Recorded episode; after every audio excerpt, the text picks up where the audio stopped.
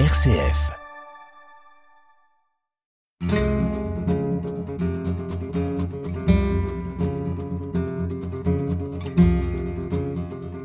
Hors champ, une émission présentée par Bénédicte Minguet. Chers auditeurs, bonjour. Dans cette émission d'éthique des soins de santé, nous réouvrons le chapitre consacré aux patients partenaires. En effet, au fil de nos émissions, nous abordons le sujet sous tous ses angles et surtout dans l'actualité de ce qui se vit sur le terrain. Aujourd'hui, je vous emmène donc sur le terrain de l'hôpital avec nos deux invités. Marie Stevens, bonjour. Bonjour. Et Marie-France, bonjour. Bonjour. Voilà, à l'hôpital, il y a là un terreau fécond pour la réflexion, mais aussi pour la mise en pratique du concept de patient partenaire. Alors souvenez-vous, chers auditeurs, déjà nous en avions entendu parler par Michel Dupuis, qui nous référait à la loi de 2002 sur les droits des patients, qui a influencé la prise en compte des volontés du patient dans les soins et les décisions qui le concernent.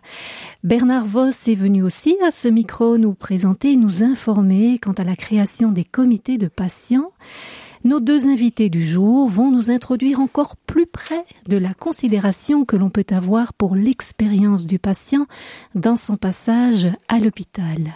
Alors comment est-ce qu'à l'hôpital, euh, l'organisation va-t-elle se mettre en place pour être à l'écoute de l'expérience du patient, de son vécu et de ses propositions?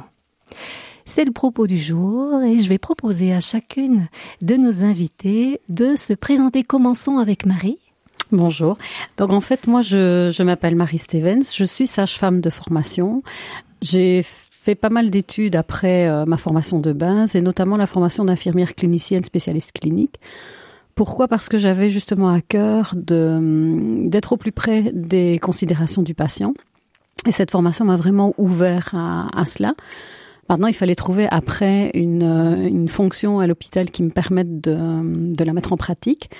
Et donc, euh, je suis passée par pas mal de, de, de chemins un peu détournés, notamment euh, l'hygiène hospitalière, euh, les projets qualité. Et puis, on m'a demandé, fin 2003, de m'occuper des itinéraires cliniques, enfin des parcours patients.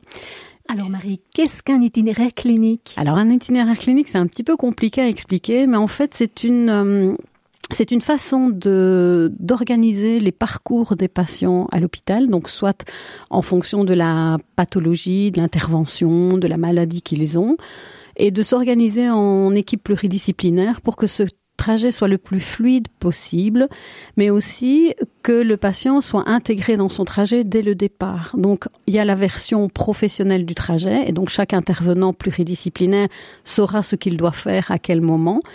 Mais il y a la version patient du trajet, donc qui est traduit sous forme de brochures, de vidéos, et qui explique vraiment au patient, dès le départ, tout ce qu'on va faire et ce que l'on attend de lui pour le rendre acteur de sa prise en charge et pas simplement sujet. Si nous prenions un exemple. Alors, on va prendre un exemple. Le plus courant est la prothèse totale de genou. Donc, quand on doit remplacer l'articulation du genou, eh bien, le trajet commence à la consultation chez le médecin, au moment où le médecin dit, ben voilà, moi je vais devoir vous placer une, une prothèse totale de genou. On informe le patient, on lui explique ce que c'est comme intervention, ce que va, va avoir comme implication dans sa vie de tous les jours. Naturellement, ça va vers un mieux parce qu'en général, ce sont des patients qui sont très douloureux. Mais dès le départ, on lui fait rencontrer un kiné pour apprendre les bons gestes, le renforcement musculaire, pour euh, apprendre aussi à utiliser des béquilles parce qu'il va devoir en utiliser les premiers les premières semaines. Et c'est vraiment essayer de rendre le patient le plus acteur en en lui faisant comprendre ce que lui peut faire dans ce trajet pour nous aider, mais pour s'aider lui-même et pour retrouver le plus rapidement possible le l'état d'autonomie dans lequel il était quand on l'a opéré de sa prothèse totale de genou. Voilà en gros ce que ce qu'on comporte un itinéraire clinique. C'est très bien, merci Marie. Alors nous nous tournons vers Marie-France. Marie-France, vous êtes patiente partenaire. Qu'est-ce que cela veut dire pour vous? Alors pour moi, ça veut dire énormément euh, de choses. Donc je reviens un peu sur ce que Marie vient de nous expliquer. Ce qui est important pour nous en tant que patients, c'est de savoir comment justement récupérer une autonomie que nous avons perdue au travers de la pathologie que nous vivons au quotidien. Et ce qui est important, c'est d'avoir le médecin, en tout cas euh, toutes les personnes représentant le monde médical en face de nous, qui nous écoutent mais que nous écoutons également. Donc, ils ont des obligations à notre égard, mais nous avons des obligations également à leur égard pour justement récupérer cette autonomie dont, dont Marie parle si bien. Et moi, ce qui était important pour moi dans le parcours de patient partenaire, c'était d'arriver à comprendre ma pathologie et de ne plus partir en en stress quand il y avait quoi que ce soit qui se passe et savoir quoi faire avec euh, beaucoup de sérénité, beaucoup plus de sérénité au travers de ce parcours et de savoir à quel moment je suis capable de faire des choses par moi-même plutôt que de devoir toujours me tourner vers le monde médical qui n'est pas à ma disposition euh, 24 heures sur 24 bien évidemment. Donc ce qui est important pour moi en tant que patient partenaire, c'est de participer justement à aider le monde médical, le monde hospitalier à nous écouter, à nous entendre et à faire de, de, notre vécu, de notre parcours, des améliorations dans le monde hospitalier de manière générale. Alors voilà un grand, euh, une grande utopie, je dirais, mais qui commence déjà euh, à se mettre en place, euh, être à l'écoute des propositions, du vécu, de l'expérience du patient. Ça ne s'applique pas en un jour dans un hôpital. Il faut peut-être travailler en amont pour préparer tous les acteurs, tous les professionnels, toute l'organisation à se mettre dans une disposition peut-être un peu différente de ce que nous connaissions avant, hein, de ce rapport euh, médecin-patient qui était davantage euh, déséquilibré hein, en termes de savoir en tout cas. Aujourd'hui, on va placer euh, l'écoute de ce patient-là comme une priorité à l'hôpital. Alors Marie, comment est-ce qu'à l'hôpital on s'organise pour préparer ce changement de paradigme? Ça ne s'est pas fait en, en quelques jours, ça, ça, ça, dure vraiment depuis pas mal d'années. En fait, la première chose qui a été importante à faire comprendre, euh, tant au, enfin surtout au milieu médical, c'est que les professionnels de santé sont les experts de la maladie. Par contre, les patients sont les experts de la vie avec la maladie, et c'est tout à fait différent. Alors, un professionnel a fait les études pour, il peut expliquer aux patients ce qu'est la maladie, ce qu'elle implique il en a une idée, il en a une idée livresque, il en a une idée, euh, voilà. Mais le patient, lui, il vit avec cette maladie-là. Et ce qu'il a été, le, premier travail à faire, c'est de faire comprendre au médecin que euh, le patient, quand il explique euh, son vécu, il explique peut-être avec ses mots, c'est pas des mots scientifiques, mais c'est son vécu à lui. Et si on veut avancer ensemble, il faut au moins l'entendre et l'écouter et pas dire oui mais dans le livre il n'est pas mis que on avait ça. Non, si le patient dit que lui a ça, mais il faut aller plus loin et, essayer de comprendre pourquoi il dit qu'il a ça euh, et est-ce que c'est euh, enfin un, patient n'invente pas des symptômes. Il, ressent des choses. Alors même si c'est pas euh, typiquement le symptôme de cette maladie là il faut pouvoir l'entendre. Ça ça a été la première étape. Une autre étape donc moi je vous ai dit j'ai commencé les itinéraires cliniques en 2003 fin 2003 dans les itinéraires cliniques, la voix du patient est un des piliers euh, essentiels de la construction d'un itinéraire clinique. Moi, j'avais ça à cœur depuis le départ. Maintenant, dans mon utopie à ce moment-là, je prévoyais dans l'équipe pluridisciplinaire d'y inclure un patient au même titre qu'un intervenant. Quand vous parlez, Marie, d'équipe pluridisciplinaire, pour être bien clair, quels sont les professionnels qui font partie de cette équipe pluridisciplinaire? Alors, je vais reprendre l'exemple de la prothèse totale de genou, parce que c'est le, un exemple assez simple. Ben, vous avez le chirurgien, vous avez l'anesthésiste, vous avez le kiné, le euh, kinésithérapeute. Vous avez dans certaines équipes les ergothérapeutes qui eux sont vraiment là pour euh, euh, adapter la vie quotidienne à la pathologie. Vous avez le service social parce que tous les patients ne sont pas capables de rentrer à la maison. Certains ont besoin d'aide, certains vont devoir faire un passage en convalescence ou en revalidation. Ces choses-là doivent s'organiser. Donc ça, ce sont les principaux. Et alors, il y a bien entendu l'équipe infirmière. Ça, c'est vraiment, euh, elle est toujours inclue euh, dans le hum, dans le trajet. Et alors, en fonction des pathologies, des problèmes, des besoins rencontrés, ben, certaines équipes vont devenir des acteurs principaux. Donc, chirurgien, anesthésiste, c'est évident que c'est un acteur, et l'équipe infirmière des acteurs principaux. Mais il y a des acteurs satellites. Donc, on peut, euh, à un moment donné, par exemple, pour la prothèse totale de genou, si le patient va en revalidation, eh bien, dans l'itinéraire, on inclut dès le départ, dès qu'on sait que le patient va aller en revalidation, l'équipe infirmière et médicale de revalidation. Donc, euh, par exemple aussi le laboratoire, euh, l'imagerie médicale, dans certains itinéraires cliniques, mais ils ont une place essentielle et sont acteurs principaux, par exemple dans le diagnostic d'un cancer et de l'extension d'un cancer. Par contre, dans une prothèse totale de genou, bah oui, l'imagerie médicale, on va faire une radio pour voir où en est le genou, mais ce n'est pas un acteur vraiment principal. Donc c'est à géométrie variable. Mais en gros, le, le médecin, enfin le, le médecin, l'anesthésie souvent dans les chirurgies, l'équipe infirmière, ça ce sont vraiment euh, les, les équipes principales. D'accord. Et donc le patient, c'est comme s'il s'agissait de refaire le film du patient de toute sa prise en charge du début jusqu'à la fin de son traitement. C'est tout à fait ça. Mais ça, disons qu'en fait, c'est aussi l'équipe qui détermine quand commence l'itinéraire clinique et quand il se termine. Donc ça peut se contente, enfin ça peut être vraiment ciblé à l'hospitalisation et l'épisode de l'hospitalisation, mais ça peut commencer avant et ça peut se terminer loin après. Par exemple, dans le cadre d'un patient qui fait un accident vasculaire cérébral, en fonction de la, la profondeur de son accident et de la manière dont il va récupérer les choses, eh bien le suivi peut se faire à 2, 3, 4, 5 ans, euh, voire plus. On a un itinéraire clinique pour les enfants qui souffrent de fente labiopalatine et donc qui ont des, des problèmes, ce qu'on appelle vulgairement le bec de lièvre ou euh, la gueule de loup. Eh bien ça, c'est une prise en charge qui dure euh, 18 ans. Il y a plein d'étapes à mettre en place en fonction de l'évolution de l'enfant, mais c'est une prise en charge qui peut aller jusqu'à 18 ans avec plein d'intervenants comme l'orthodontie, comme le, dentiste, euh, comme la logopède. euh, Voilà, donc euh, c'est vraiment... euh, ça peut être très long comme ça peut être très court. D'accord. Donc, si nous revenons à notre thème du patient partenaire, vous, vous notez deux choses. Hein. La première, c'est de pouvoir écouter dans le cadre de la, de la consultation euh, l'expérience du patient avec sa maladie.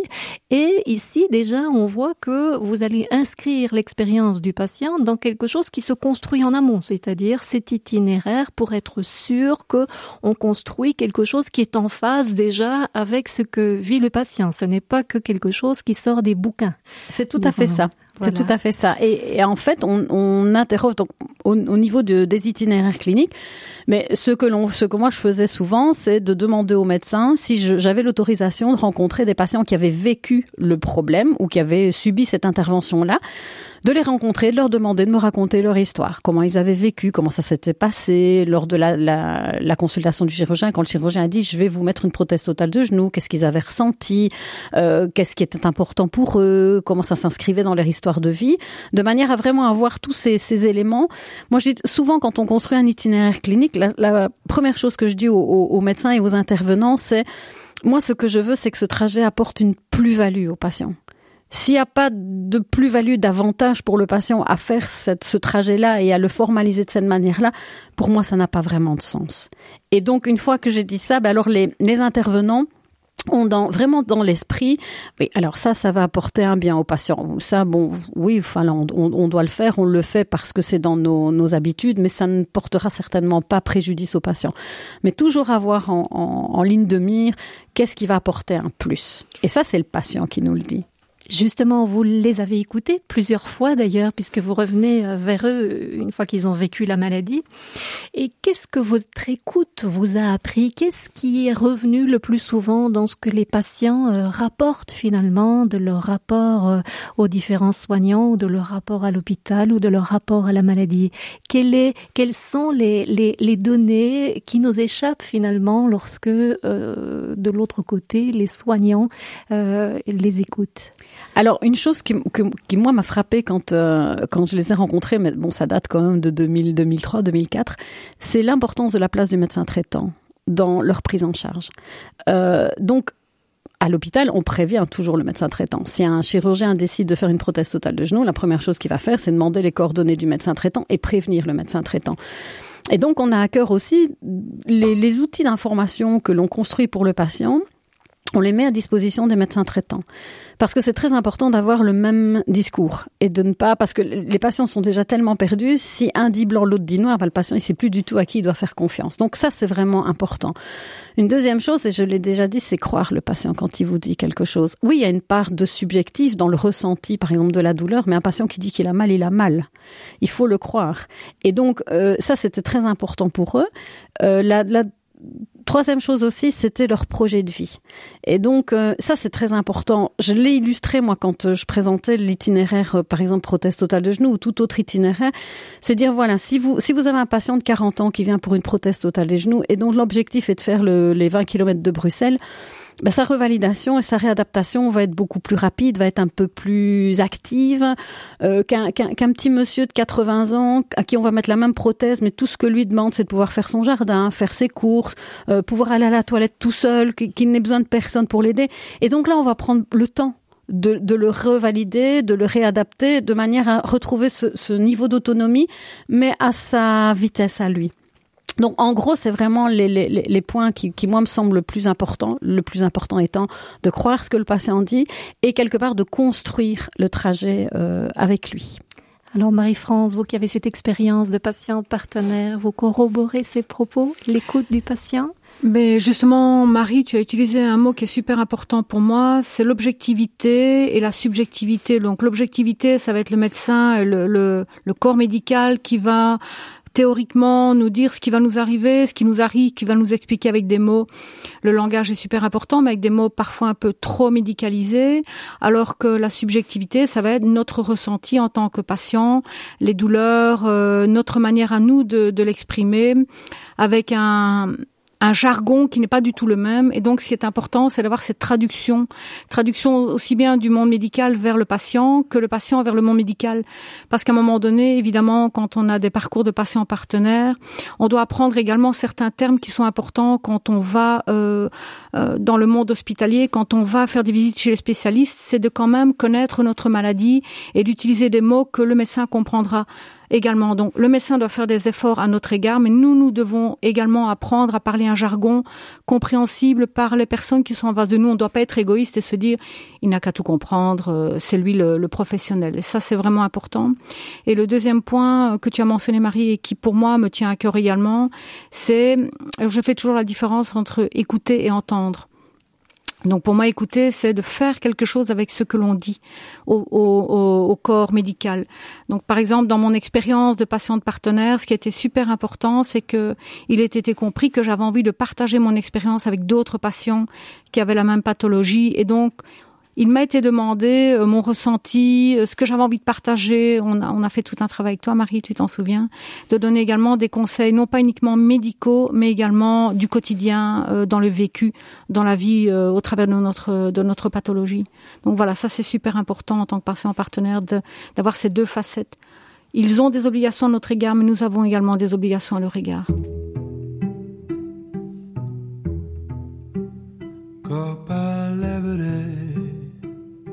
Cadore se ne scena né colore e cammina vi chiariella sotto la luna. Quante volte sei fermata per parlare con qualcuno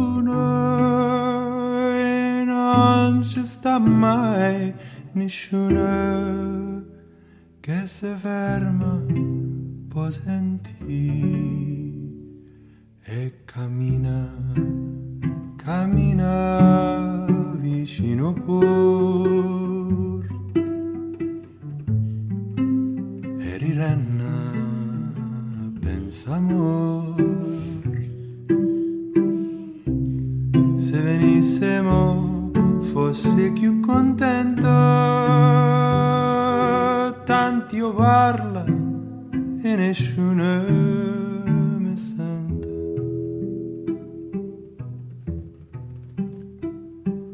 Guarda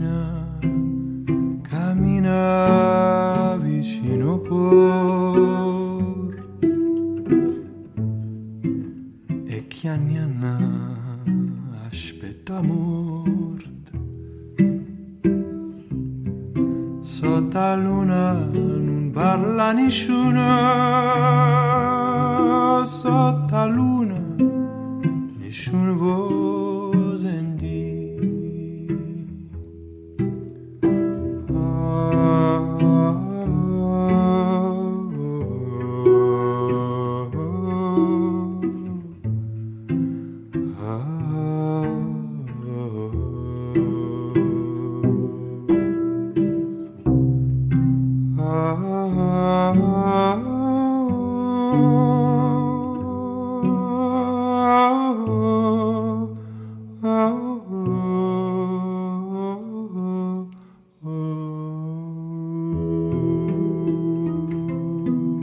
champ sur RCF Liège avec Bénédicte Minguet. Sur la voix fragile émotive de Pierce Faccini, nous enchaînons avec nos deux invités du jour autour de la question du patient partenaire avec Marie Stevens et Marie-France. Alors Marie Stevens, euh, vous nous avez présenté les itinéraires cliniques hein, dont, dont, que vous dominez hein, comme un chef euh, à l'hôpital dans lequel vous travaillez pour nous expliquer à quel point le cheminement que l'on fait pour accompagner, soigner la pathologie des patients euh, peut s'ouvrir euh, au point de vue euh, des patients, de leur expérience et, et, faire en sorte que on tente d'inclure au mieux euh, l'expérience du patient, euh, ce qu'il fait, ce qu'il en fait de, des conséquences de, de, cette maladie dans la conception euh, de, de, la thérapie finalement et du trajet thérapeutique du patient.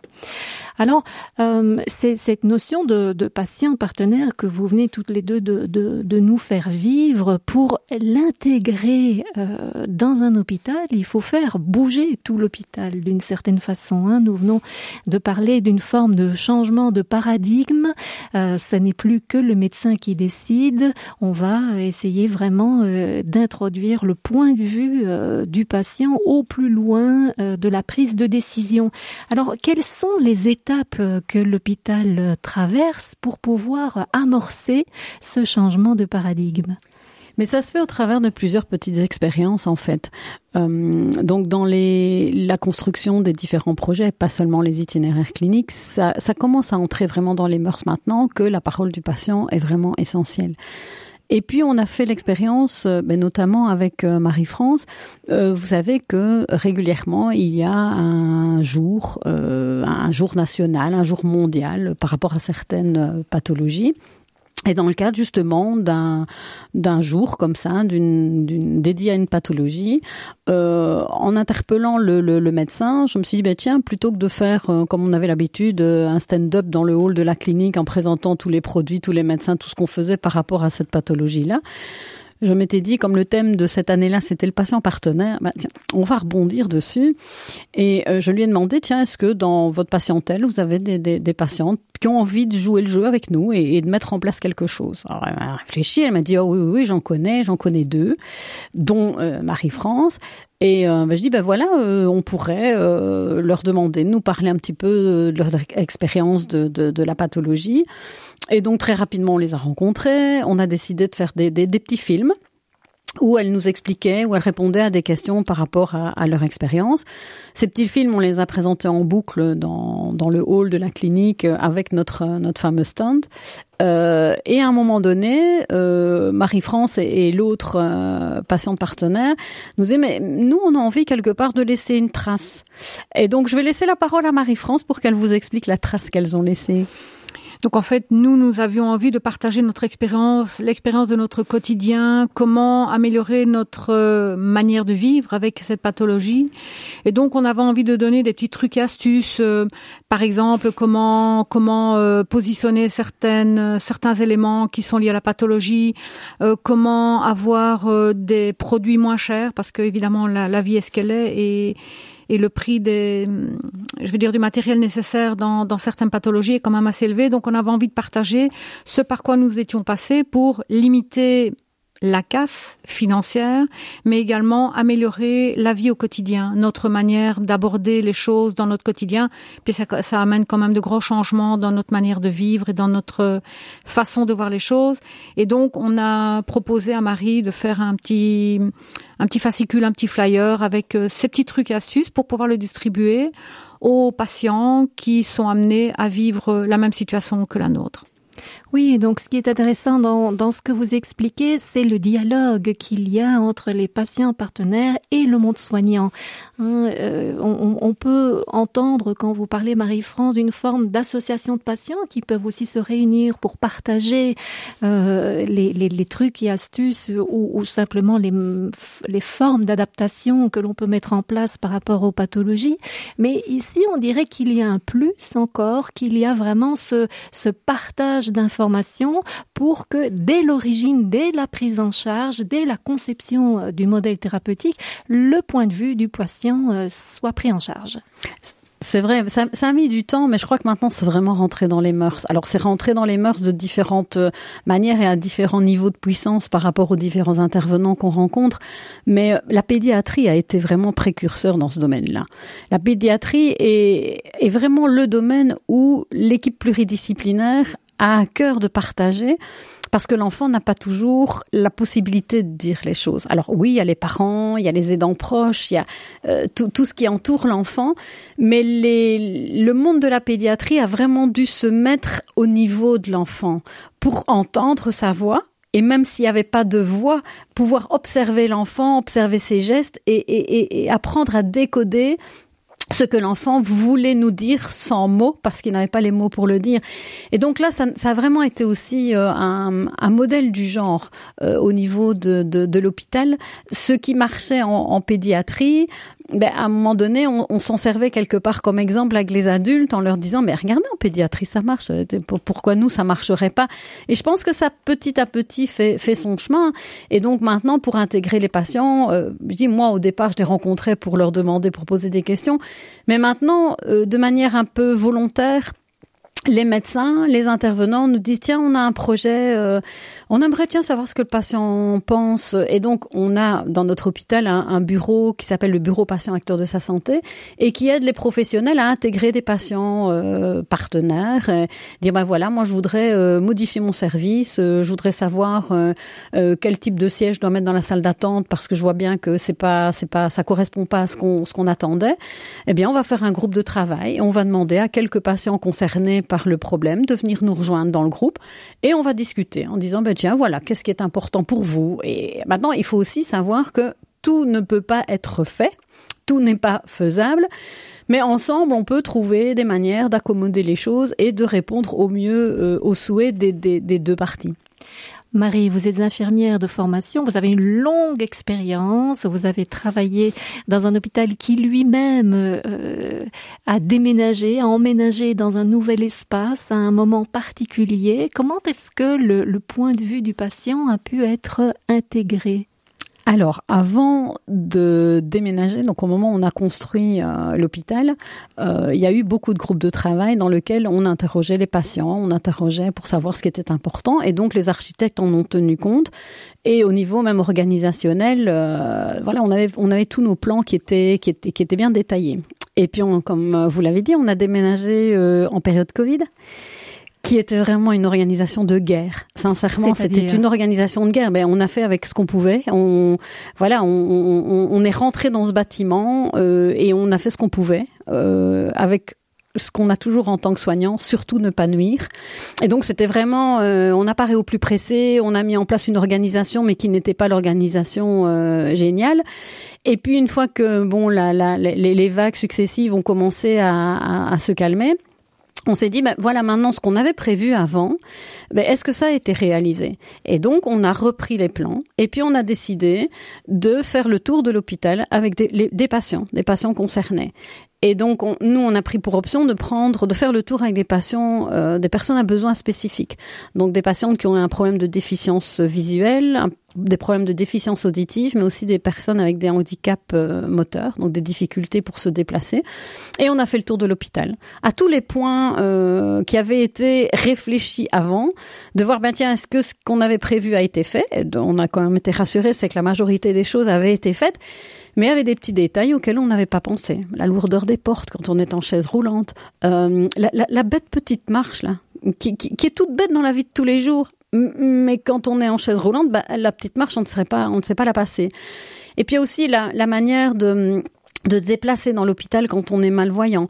Moi, je suis particulièrement sensibilisée parce que je suis bénévole euh, dans une association qui s'appelle La Lumière ici à Liège, et donc je, suis sensibilisée et, j'ai fait le tour avec une, amie qui est malvoyante, et donc toutes les petites choses euh, qu'elle nous disait, il y avait déjà énormément de, choses qui avaient été faites, notamment quand euh, dans les, unités d'hospitalisation, il y a une main courante tout, tout le tour. Donc au départ, nous, ça nous paraît, c'est une belle décoration, hein, une main courante, c'est joli, ça fait plein de couleurs.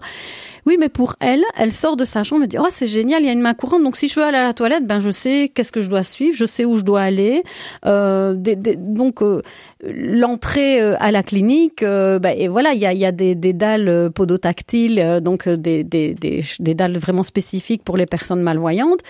Euh, et on les on a une entrée à tourniquet, ben les dalles arrivent à côté de l'entrée à tourniquet, ce qui est vraiment très bien, et pas dans l'entrée à tourniquet, mais la porte était fermée.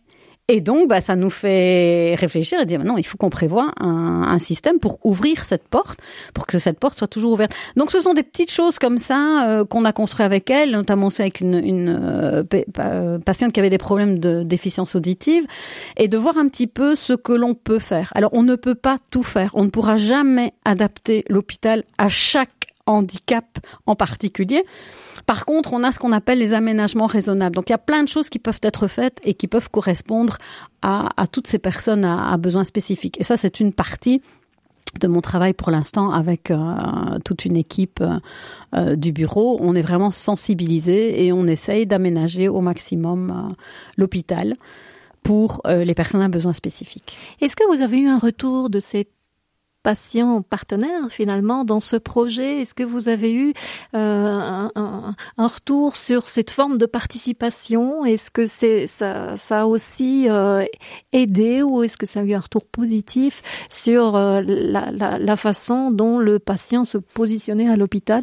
Mais le, je crois que les patients voient la, la, différence maintenant. Les personnes à besoins spécifiques voient que des choses ont été faites et sont en cours d'être faites. Maintenant, je, je, je, comprends ces personnes, elles ont à cœur d'être, de, de, garder leur autonomie.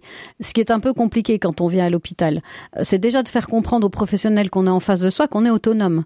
Euh, par exemple, mon ami me disait, ben, moi, quand je viens en consultation avec quelqu'un, je suis accompagnée, eh bien, le médecin, au départ, il parle à la personne qui m'accompagne. Alors, à un moment donné, je me suis fâchée. Je lui ai dit, dites, je suis déficiente visuelle, mais je suis pas sourde, hein, je vous entends. Donc veuillez vous adresser à moi, s'il vous plaît.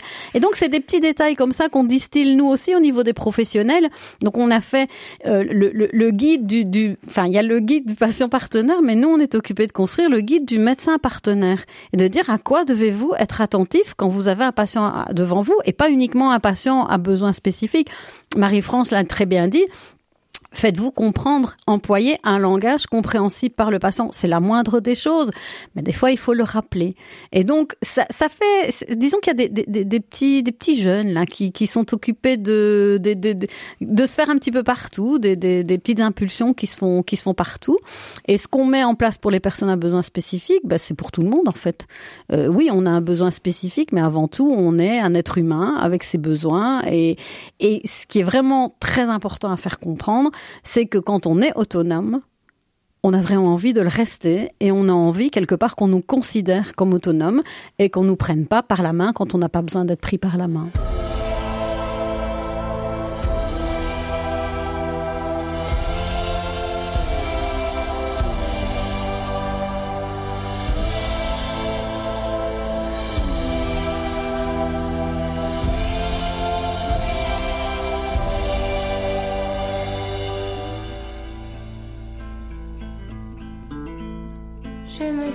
De tes poèmes et de la lumière dans tes yeux. Je me souviens de tes je t'aime que tu balançais comme des vœux. As-tu un jour voulu qu'on s'aime des pétales et des jours heureux? Vous savez problème As-tu jeté les dés au feu? C'était de l'or, tu sais. C'était comme de l'or notre histoire Et si jamais. Je m'en sors à peu près Ne t'en fais pas qu'un jour ou l'autre je te retrouverai. Je te retrouverai. Tu m'as dit que j'étais la tienne Qu'avec moi le Tu m'as cité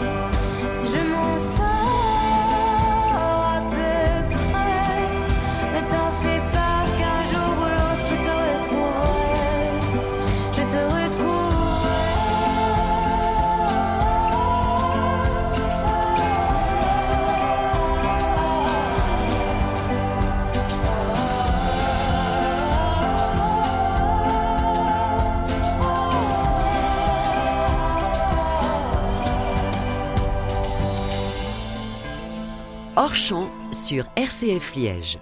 Pomme nous chantait à peu près, et c'est avec nos invités Marie Stevens et Marie-France que nous réfléchissons ensemble sur cet enjeu important que représente le patient partenaire aujourd'hui. Alors nous sommes centrés sur l'hôpital et nous allons y rester encore avec votre longue expérience à toutes les deux, euh, expérience professionnelle pour euh, Marie et expérience euh, personnelle euh, pour Marie-France.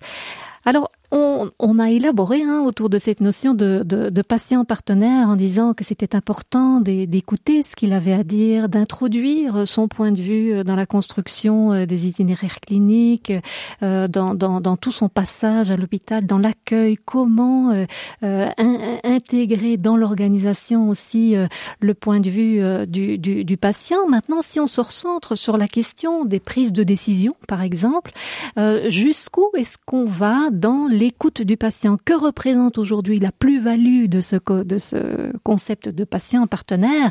Et euh, en quoi est-ce que euh, la décision euh, du médecin, la décision thérapeutique peut ou pas être influencée?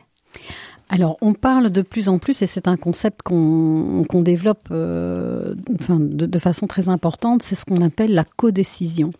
Et donc, c'est quelque chose qu'on qu a vraiment bien expliqué, nous, au niveau des différents intervenants, en disant, euh, ce que l'on cherche, c'est pas que le patient fasse exactement ce qu'on veut qu'il fasse, c'est que le patient fasse ce qu'il doit faire en fonction de ce qu'il a compris, intégré et veut faire. Et donc là, la codécision, c'est quelque chose de très important. Alors, ça implique de la part des professionnels d'expliquer toutes les options possibles. Donc, dans un, la prise en charge d'une maladie, euh, il y, a, y a différents traitements possibles. Ces différents traitements doivent être expliqués et non et notamment les effets secondaires de ces traitements. Et avec le patient, sa manière de vie, son projet de vie, c'est de voir ensemble, tiens, quel est le traitement qui correspond le mieux à ce que le patient a, envie quelque part de suivre, est-ce qu'il est prêt à, à avoir comme... Euh, désagréments, parce que bah, tout n'est pas toujours agréable dans, dans un traitement, parce qu'à partir du moment où on prend cette codécision, ben, on a beaucoup plus de chances d'avoir un patient qui suit son traitement. Parce que s'il n'a pas compris, ou si euh, le médecin n'a pas compris l'impact que pouvait avoir ce, ce médicament sur la, le projet de vie du patient, ben, le patient ne va pas le prendre je sais pas moi, si par exemple un, un patient a une, une pathologie euh, qui, qui, est très douloureuse et que le, les médicaments qu'on lui donne euh, le mettent KO euh, pendant la moitié de l'après-midi et c'est justement l'après-midi où il reçoit ses petits enfants, ben il va se dire ben, cet après-midi-là, moi je vais pas prendre ce médicament parce que moi je veux être euh, au top et je veux pouvoir euh, jouer avec eux et être là quoi. Donc si c'est quelque chose qu'il a la possibilité d'expliquer au médecin et de dire vous savez moi une fois par semaine, je reçois mes petits enfants. Moi, j'ai envie d'être là. Je pas envie d'être euh, tout, tout flagada. Et que le médecin en tient compte, bah, il peut dire, bah voilà, le traitement idéal quelque part, c'est celui-ci, vous aurez moins d'effets secondaires euh, et voilà, mais vous devrez en prendre par exemple trois plutôt que deux. Euh, et donc, ce sont des, quelque part un peu du donnant-donnant, du gagnant-gagnant. Et, et, et, un patient qui a vraiment bien compris, qui a pu exprimer ce, ce qu'il ressent et ce dont il a besoin, devant un médecin qui a bien compris l'enjeu de l'importance que ce, ce patient prenne le traitement, mais qu'il prenne un traitement qui lui conviennent. Alors, tous les traitements ne conviennent pas à tout le monde et, le patient, il y a des effets secondaires qui sont là, mais il y a moyen de minimiser quand même pas mal d'effets secondaires. Et donc à partir du moment, et ça je crois qu'à ce moment-là, moi franchement j'aurais gagné, j'aurais gagné et je serais vraiment arrivé où moi je, je veux arriver, c'est que c'est vraiment un processus de codécision. Le médecin explique, explique tous les tenants et les aboutissants du traitement de la maladie, du, du, du problème, que le patient à côté, puisse expliquer, ben oui, ça, ça c'est faisable, oh, mais ça, oui, mais non, ça, oh là là, euh, mais moi dans mon projet de vie, ben voilà, moi j'ai envie de continuer à faire du vélo tous les jours, hein, mais si je suis à moitié euh, à côté euh, et dans le cirage, ben je vais, je vais faire des accidents. Donc c'est pouvoir s'écouter et décider ensemble de dire, ben voilà, le mieux pour vous dans cette situation-ci, c'est ce traitement-là et que le patient, en toute connaissance de cause, a pu s'exprimer et dire OK, ben moi je relève le challenge et je vais suivre ce traitement-là parce que je me suis senti entendu et compris.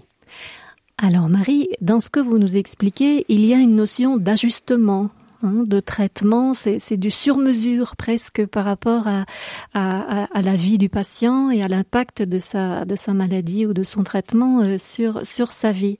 Euh, Est-ce que nous pourrions, dans, dans ce contexte, parce que ce n'est pas si facile de faire euh, du sur-mesure, éclairer quand même les coulisses de cette rencontre euh, ajustée entre le médecin et le patient en se disant, d'abord, première question, est-ce que c'est si facile que ça pour le médecin d'accepter accepter cette forme de codécision. Hein, euh, on, en revient à, ce paradigme paternaliste que nous connaissions euh, davantage euh, au, au, niveau de la relation patient avec le médecin et d'un autre côté du côté des patients est-ce que c'est si facile de pouvoir énoncer ses besoins d'être aussi clair sur son projet de vie face au médecin?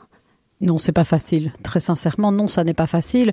Maintenant, au niveau médical, euh, le, je parlais tantôt du guide du patient partenaire, ça en fait partie notamment, de, de, de vraiment euh, rappeler aux, aux médecins d'utiliser des mots, des mots, des mots simples. Le guide du médecin partenaire. Pardon, du médecin voilà. partenaire. oui, c'est d'utiliser de, des mots simples, de, de, de vérifier euh, fréquemment si le patient a bien compris euh, ce qu'on voulait le, lui dire.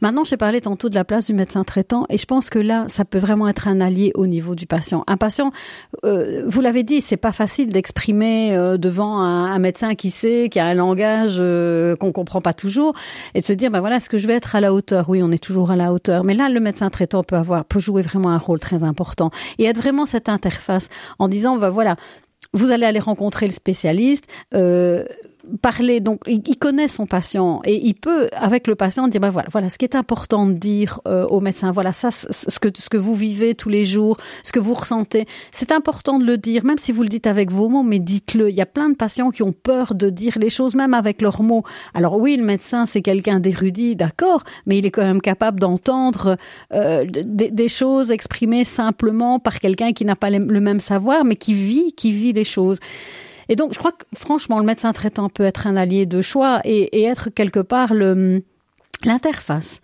le, le, le, complice quelque part du patient euh, et pourquoi pas envoyer une lettre demandée au médecin traitant Tiens, est-ce que vous ne voudriez pas envoyer une lettre au, médecin spécialiste en expliquant un petit peu euh, le, le, décours de, ma maladie, euh, ce que je, ce que je vis au, quotidien et que j'ai peut-être difficile à exprimer. Maintenant, on peut aussi être euh, se faire assister par un, un, un aidant proche, par quelqu'un de la famille, par par un autre professionnel en qui on a on a confiance. Moi, ça m'est déjà arrivé en tant qu'infirmière d'accompagner à quelqu'un de malade à l'hôpital voir un médecin parce que la personne me dit écoute je jamais m'exprimer toi tu sais ce que je vis viens avec moi et donc j'ai laissé parler la personne et quand euh, je voyais qu'elle était un petit peu et qu'elle me regardait, euh, j'ajoutais au niveau du, du, du médecin des, des, détails un petit peu plus professionnels, mais j'étais vraiment le, la voix du patient, le, le traducteur du, du patient. Donc d'une certaine façon, vous êtes presque en train de nous faire comprendre que nous ne sommes plus à deux dans la relation euh, patient-soignant, euh, euh, mais à trois ou à quatre. Hein, il, y a, y a, une vision partagée qui doit se construire, qui n'est pas, euh, qui ne tombe pas du ciel. Ça ne va pas de soi. Il y a quelque chose qui qui se construit. Et donc vous mettez en évidence l'importance donc d'un troisième partenariat, que ce soit avec le médecin traitant ou avec un aidant proche. Voilà qui change encore un peu la vision de la relation soignant-soigné qui nous accompagne depuis si longtemps dans nos têtes. Oui, tout à fait. Mais c'est, je crois qu'il faut se donner tous les tous, tous, les moyens quelque part euh, pour euh, pour être au plus près de, de, de la voix du patient. Et donc si c'est par l'intermédiaire d'un aidant proche, si c'est par l'intermédiaire de quelqu'un de la famille, si c'est par l'intermédiaire d'un autre professionnel, ça doit se jouer. franchement, ça doit se jouer et on ne doit pas hésiter. Voilà, j'en profite pour rappeler à nos chers auditeurs que sur la page euh, internet de notre euh, de notre émission rcf.fr à Orchamps, vous allez retrouver les différentes expériences qui ont déjà euh, été présentées justement pour pouvoir capaciter d'une certaine façon le patient à pouvoir prendre une, une part positive dans le dialogue avec le soignant et notamment lorsque nous avions invité Marie Fafchamp pour la présentation de la clinique en jeu euh, qui permettait aux enfants euh, de, de, s'affranchir euh, de toutes les peurs liées aux différentes machines d'imagerie médicale et, de pouvoir comprendre davantage les consignes qui sont proposées pour pouvoir réaliser les examens. Vous parliez de la pédiatrie tout à l'heure hein, et donc c'est le moment de faire voilà ce, ce lien entre la, la démarche au niveau pédiatrique qui est toujours un un peu euh, euh, en avant par rapport au secteur adulte et qui a saisi la façon dont on pouvait euh, aider finalement le patient à, à, à, prendre, à avoir à s'outiller d'une certaine façon pour pouvoir prendre une part active dans cette relation thérapeutique. Alors demain, quel serait l'avenir? Vers quoi marche-t-on en termes de, de, de philosophie du patient partenaire euh, à l'hôpital, euh, vers quoi rêve-t-on euh, Qu'est-ce que nous attendrions de cette démarche dans le futur? Alors moi, mon rêve dans le futur, c'est que le, le patient euh, partenaire soit intégré dans l'équipe pluridisciplinaire de n'importe quel projet, au même titre que n'importe quel intervenant euh, professionnel. Et que ce patient, quelque part, soit un professionnel de la vie avec la maladie et qu'il fasse euh, part de son, son expérience et de son expertise de patient partenaire au même titre que le médecin, l'anesthésiste, le kiné, l'infirmière. Ça commence tout doucement à se faire et le patient comme un expert du vécu de ça, la maladie. C'est ça parce que c'est lui qui vit avec la maladie, c'est pas le professionnel, et donc qu'il puisse euh, s'exprimer et, dire au travers du projet qu'on est occupé de mettre en place, ben voilà, voilà ce qui est important pour moi. On vient d'en faire l'expérience dans un des itinéraires cliniques que je suis occupée de finaliser où on a euh, sur le même document le processus de prise en charge professionnelle par étapes euh, dans le, cadre d'une d'une prise en charge de, de, problématiques de, malformation euh, d'un enfant et en parallèle sur la colonne à côté par étape il y a tout ce que les parents et patients nous ont dit d'important à telle étape, il faut faire attention à ça. À telle étape, on attend ceci. À telle étape, euh, ce qui est vraiment intéressant, c'est ceci. Et la chose que l'on a mis globalement, euh, mais vraiment en, en majuscule et en gras, surtout, croyez ce qu'on vous dit et respectez ce que l'on vous, ce que l'on partage, en mettant bien en tête dans la, la tête des professionnels que c'est lui l'expert avec la maladie, c'est lui qui vit avec cette malformation-là au jour le jour, et que quand il dit quelque chose, ça a autant, voire quelquefois plus de valeur que ce que le médecin pense. Et donc là, là, c'est vraiment moi, ça, si ça peut se, je le verrai peut-être pas parce que moi je suis en fin, en fin de carrière tout doucement, donc, euh, mais, mais ça, là, si jamais j'arrive à, enfin, je vois ça, moi je serais vraiment enchantée. Et le projet qu'on vient de finaliser, ça a été un réel, réel, réel bonheur pour moi de le construire et de rencontrer ces familles et de leur montrer euh, le, le, document. Euh, J'ai pas montré la partie professionnelle parce que c'est vraiment euh, très, très rébarbatif, mais vraiment leur envoyer le document en disant voilà ce que vous m'avez dit, voilà comment on l'a traduit et voilà comment les autres re, le recevront. C'est ça, vous avez servi de traductrice d'une certaine façon aussi hein, par rapport euh, à ce propos porté euh, par les patients et vous l'avez inscrit, on va dire, dans l'organisation du travail puisque ça devient un protocole, ça devient un, outil euh, de, prise en charge, une, une balise, une référence avec lesquelles les médecins et l'équipe soignante va travailler et dans ces balises, le point de vue du patient est inscrit. C'est ça, c'est tout à fait ça. Voilà. Alors pour vous, Marie-France, euh, en tant que patiente partenaire, qu'est-ce que vous rêveriez à l'hôpital? Eh bien moi justement pour aller dans le sens de ce que du rêve de Marie, hein, parce que quelque part j'ai envie de rêver avec toi et, je pense pas que ce soit un rêve. Ça peut prendre euh, forme.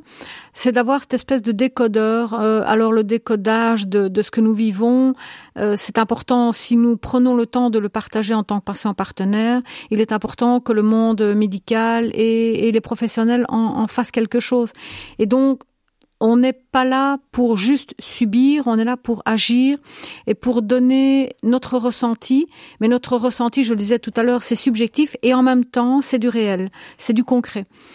Donc l'idée de, de, pouvoir l'exprimer, d'être entendu par les professionnels peut faire que les suivants qui ont la même pathologie puissent en bénéficier plus rapidement. C'est-à-dire qu'on ait plus vite une vue sur euh, la pathologie et ce qu'il faut faire, ce qu'il ne faut pas faire, mais également de pouvoir continuer à avancer sur la, la recherche. Hein. On est bien dans, dans, la recherche médicale et de continuer à avancer dans le traitement des pathologies euh, lourdes ou moins lourdes, quelle que soit la pathologie dont on, dont on veut bien parler.